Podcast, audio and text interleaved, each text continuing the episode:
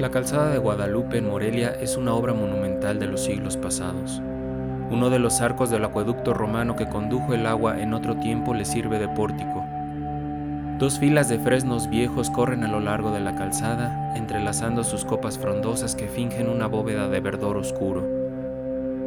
En ambos lados hay banquetas de cantera toscamente labradas, que sirven de asiento para tomar el fresco a la sombra de las horas calurosas.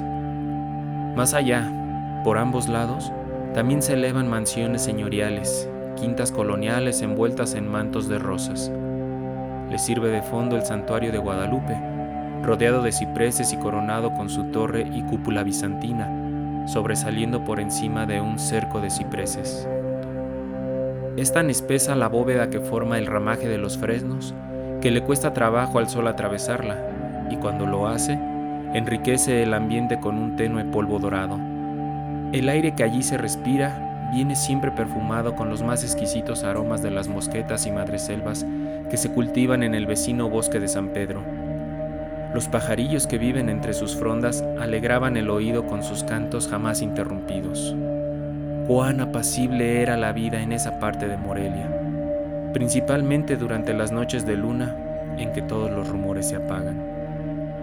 Del lado derecho, al empezar la fila de casas, hay una que llama desde luego la atención por su aspecto señorial y antiguo, por sus balcones labrados en piedra y por las rejas de sus sótanos. Por encima sobresalen los fresnos, los cedros y los cipreses, envueltos en mantos de camelinas rosas. La algarabía que por la tarde forman allí las urracas de pecho amarillo no tiene nombre. Parece un concierto colosal de arpas que se desborda como una cascada de sonidos delicados y penetrantes formándose al caer en un río de sonora espuma. En esa casa moraba hace muchos, muchísimos años un hidalgo tan noble como el sol y tan pobre como la luna. Sus abuelos allá en la madre patria habían hospedado en su casa a don Carlos V y a don Felipe II. Su padre había sido real escudero, camarero secreto y guardia de corps de don Felipe V. Él por su parte había desempeñado un cargo en la corte de honor que despertó las envidias primero y la ira después de los privados y favoritos del rey. Había tenido que refugiarse en este rinconcito de la Nueva España que se llamó antiguamente Valladolid, para cuidarse de unas y de otras. Era don Juan Núñez de Castro, hidalgo de esclarecido linaje y sangre más azul que la de muchos en la corte. Vinieron con él de España su esposa doña Margarita y su hija doña Leonor era doña Margarita segunda esposa, como de 40 años, gruesa de cuerpo. Hablaba tan ronca como un marinero. La nariz roja y curva como de águila le daba un aspecto de haber sido en su tiempo gitana, de sangre pura. Era rabiosa más que un perro y furiosa como una pantera. Con el lujo desplegado en la corte, arruinó a su marido irremediablemente. Doña Leonor era entenada de doña Margarita e hija de la primera esposa de don Juan. Su belleza era sólo comparable a la de la azucena blanca con sus pétalos y rubia como los estigmas de los estambres. Su cabellera rubia le envolvía la cabeza como un nido de oro, su nariz era recta y sonrosada, su boca pequeña y roja como un pedazo de granada. Sus labios eran delgados y rojos, que al sonreír mostraban dos hileras de dientes diminutos y apretados como perlas en su concha. Sus pupilas eran azules como el cielo y parecían dos estrellas circuidas de un resplandor de luz dorada e intensa. Su cuerpo esbelto y delgado era como una palma de desierto, de un temperamento dulce y apacible, de una delicadeza y finura incomparable que revelaba a las claras el origen noble de su madre. Madrastra y entenada eran una verdadera antítesis, un contraste de caracteres. Como la gitana había dominado a don Juan, lo había hecho también con Leonor, quien sufría constantemente las vejaciones que el destierro de la corte, la miseria de su situación y las pretensiones de su madrastra le hacían sufrir sin remedio. No podía la bella muchacha asomarse a la ventana, ni salir a pasear, ni tener amigas, ni adornarse, ni siquiera dar a conocer su existencia. Debía estar constantemente en la cocina guisando, en el lavadero barriendo. Jamás había de levantar los ojos para que nadie la viera, y pobre de ella si no obedeciera las órdenes que se le habían dado y se asomara al balcón o se adornara porque pagaba las consecuencias. Llegó a Valladolid un noble de la corte del virrey a pasar la Semana Santa como era costumbre en aquella época. Y habiendo visto a Leonor en las visitas de los monumentos quedó enseguida prendado de su hermosura. Ella por su parte no miró con malos ojos al pretendiente, y desde luego mediando el oro, recibió una carta en que se le consultaba su voluntad. No tardó mucho en contestarla, citando al galán para las ocho de la noche en la reja del sótano, lugar donde para sustraerla de las miradas de la juventud vallisoletana la tenía confinada doña Margarita. Don Manrique de la Serna y Frías era oficial mayor de la Secretaría Virreinal y cuyos padres residían en España. Su posición en México superaba cualquier cuestionamiento. Joven, inteligente, activo y lleno de esperanzas. Con su buen sueldo en la corte y estimado del virrey y de la nobleza mexicana, de seguro que al presentarse a don Juan con una carta del virrey, y si así lo consentía Leonor, no le negaría la mano de su hija, aunque doña Margarita se opusiera por no sacar ella alguna ganancia de este asunto.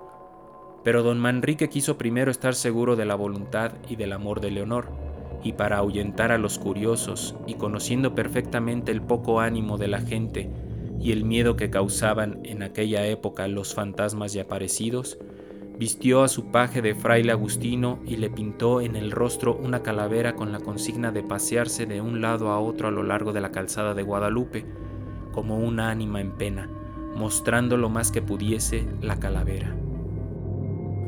Sonó el reloj de la catedral pausadamente a las ocho de la noche, y enseguida todos los campanarios de la ciudad comenzaron a lanzar los tristes clamores, implorando sufragios por los difuntos, según las costumbres de aquella santa época.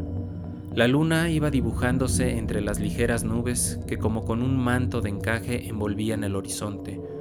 Un vientecillo suave soplaba suavemente moviendo las ramas de los árboles y envolviendo el ambiente con el penetrante perfume de los jazmines. Todo estaba mudo, silencioso. El paje disfrazado se paseaba a lo largo del muro donde estaba la reja del sótano, y la gente que se atrevía a verle la cara corría despavorida, lanzando gritos de terror. Entretanto, don Manrique se acercaba a la reja del sótano para platicar con doña Leonor. Noche a noche, a las ocho, brotaba sin saber de dónde aquel espanto que traía asustados a todos los pacíficos moradores de la calzada de Guadalupe, de modo que a las siete y media de la noche, en que terminaban los últimos reflejos del crepúsculo y se envolvía el cielo en su gran manto de estrellas, la gente estaba ya recogida en sus casas, miedosas y espantadas. No le pasaba lo mismo a doña Margarita, que maliciosa como era, anduvo espiando, sabedora del espanto y habiendo sido ella misma víctima de él, esperó el momento oportuno de averiguar el misterio. Y usando su autoridad, una vez que doña Leonor terminó de platicar con don Manrique sobre los últimos preparativos para pedir su mano a su padre don Juan, cerró por fuera el sótano dejando prisionera a doña Leonor. Don Manrique fue llamado apresuradamente a la corte y partió al día siguiente, y aprovechó también para llevar la petición que tenía al virrey para que pidiese la mano a don Juan de doña Leonor, quien quiso salir del sótano al día siguiente para entregarse a sus ordinarias ocupaciones, pero no pudo, y encontró cerrada la puerta por fuera. Así pasó todo aquel día llorando y sin comer. Don Juan no le extrañó porque jamás se presentaba en la mesa, Duraba días y días sin verla, así es que no notó su ausencia. Además, que había salido de Valladolid para arreglar los últimos detalles de las siembras de una hacienda que había comprado con la herencia materna de su hija, y por lo mismo no pudo darse cuenta de la prisión de su hija doña Leonor. Como Leonor no quería perecer de hambre y conservarse bien para su muy amado Manrique, durante el día sacaba por entre la reja su mano aristocrática, pálida y casi descarnada a fin de implorar una limosna por el amor de Dios a los transeúntes que siempre ponían en ella un pedazo de pan. Doña Margarita había difundido que doña Leonor estaba loca y que se ponía furiosa y por eso estaba recluida, y como no le bastaba el mendrugo que le daban, por eso pedía más pan. El espanto había acabado, ya no se veía al fraile discurrir por la noche a lo largo del muro, pero ahora en el día no cesaba de estar una mano pálida, como de muerte, implorando por la reja una caridad pública con voces débiles y lastimeras. El día de Corpus Christi llegó a la casa de don Juan una comitiva casi real encabezada por don Manrique, que traía para don Juan la carta del virrey en que pedía para él la mano de doña Leonor. Don Juan, asustado y conmovido, empezó a dar voces llamando a doña Leonor. Doña Margarita se había ido al corpus, de modo que nadie respondía, hasta que los criados, sabedores del martirio de doña Leonor, le descubrieron el escondite. Abrieron la puerta y quedaron petrificados al ver que doña Leonor estaba muerta. Fueron aprendidos en el acto el padre, la madrastra y los criados, y consignados a las autoridades reales. Don Manrique, engalanando el cadáver de doña Leonor con el traje blanco de boda que llevaba para ella, le dio una suntuosa sepultura en la iglesia de San Diego, y dicen que hoy, en la actualidad, todavía puede verse aparecer en algunas ocasiones la mano en la reja, pidiendo una caridad por el amor de Dios. Leyendas y Relatos de México es escrito y producido por Rafael Méndez. Música de Mauricio Gaciuc.